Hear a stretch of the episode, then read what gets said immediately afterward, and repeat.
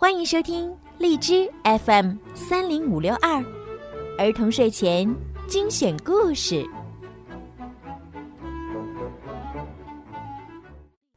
亲爱的小朋友们，你们好，我是小鱼姐姐，是咱们传统的小年儿。小年儿是怎么来的？小年儿又有什么风俗习惯？今天小鱼姐姐就要给你们讲一讲小年的故事。从前呀，有一个皇帝，他的嘴馋极了，走到哪儿吃到哪儿，只要没吃过的，他都想尝尝。有一天，他闲逛到村子里，遇见了一个漂亮姑娘。姑娘提着个篮子，装的是什么呀？皇帝好奇的问。姑娘打开篮子，哇，好大的枣糕啊！皇帝吃过很多好东西，可就是没吃过枣糕。他对姑娘说：“给我吃点吧，我是皇帝。”姑娘微微一笑，把篮子递了过去。皇帝狼吞虎咽，三口五口就把枣糕吃完了。吃完后打了个嗝儿，呃，哎，太好吃了。接着，皇帝打起了坏主意：我要把这个姑娘带回皇宫，让她天天给我做枣糕吃。他对姑娘说：“你马上再给我做七七四十九块枣糕，做不出来。”我就把你带走。姑娘听了，不慌不忙地说：“好的。”她拔下头上的金簪，冲着篮子一划，咦，奇怪的事情发生了。篮子里面热气腾腾，不多不少，正好七七四十九块枣糕，太神奇了！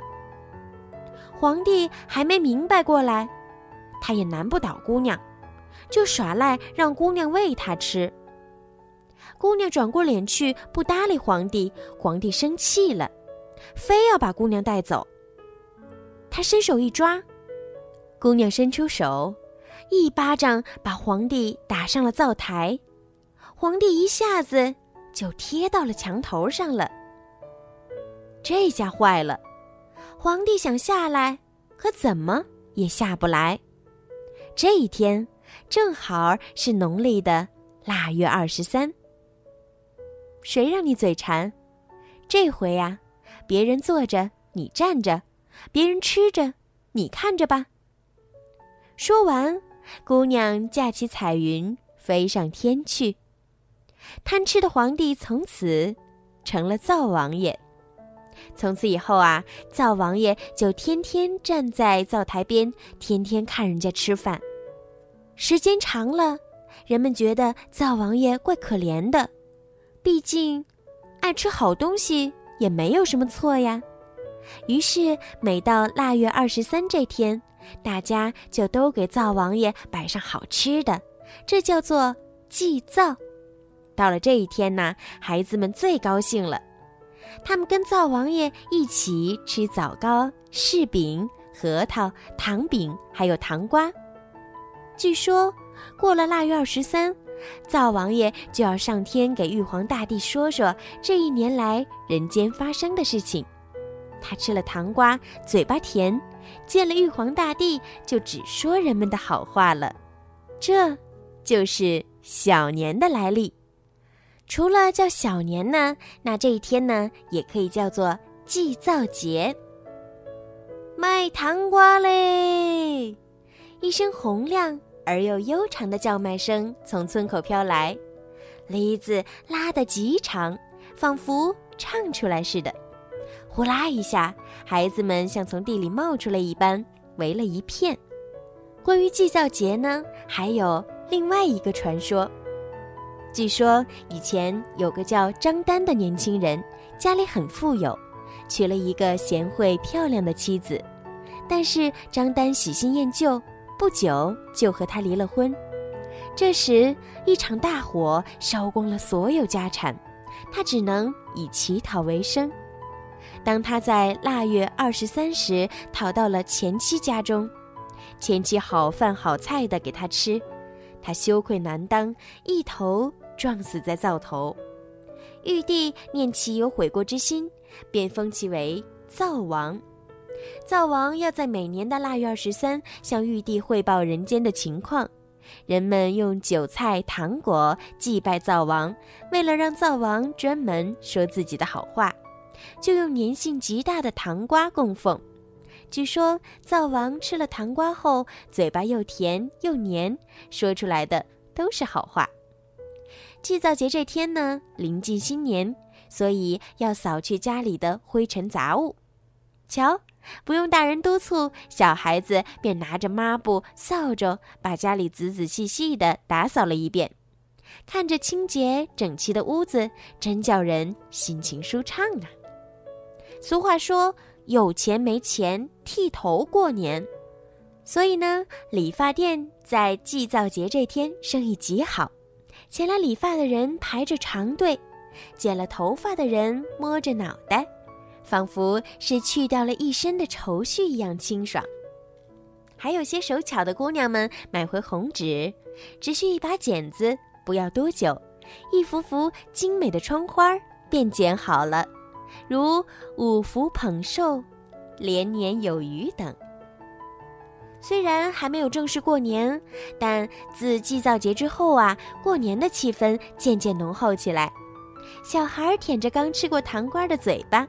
姑娘用精美的窗花装点着窗子，而大人们置办着年货，等着新年的到来，更盼着好日子进入千家万户。好啦，今天的故事就听到这儿啦。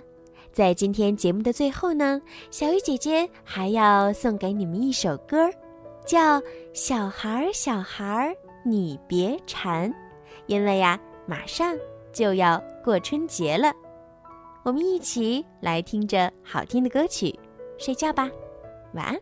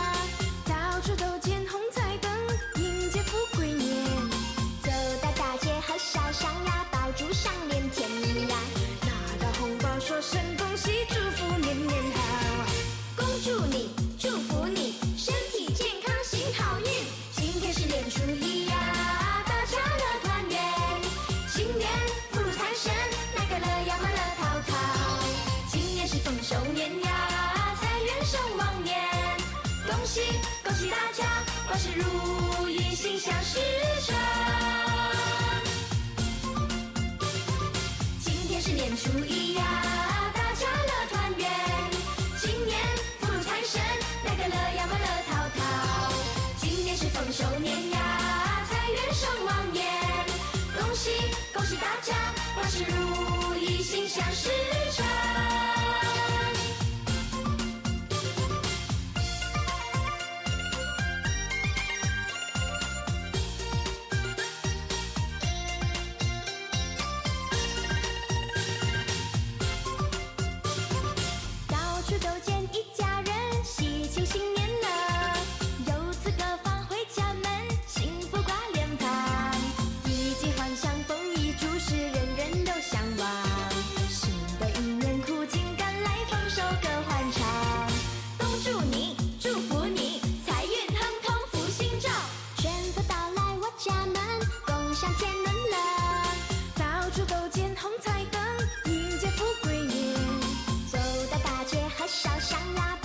上脸甜蜜呀。拿到红包说声恭喜，祝福年年好。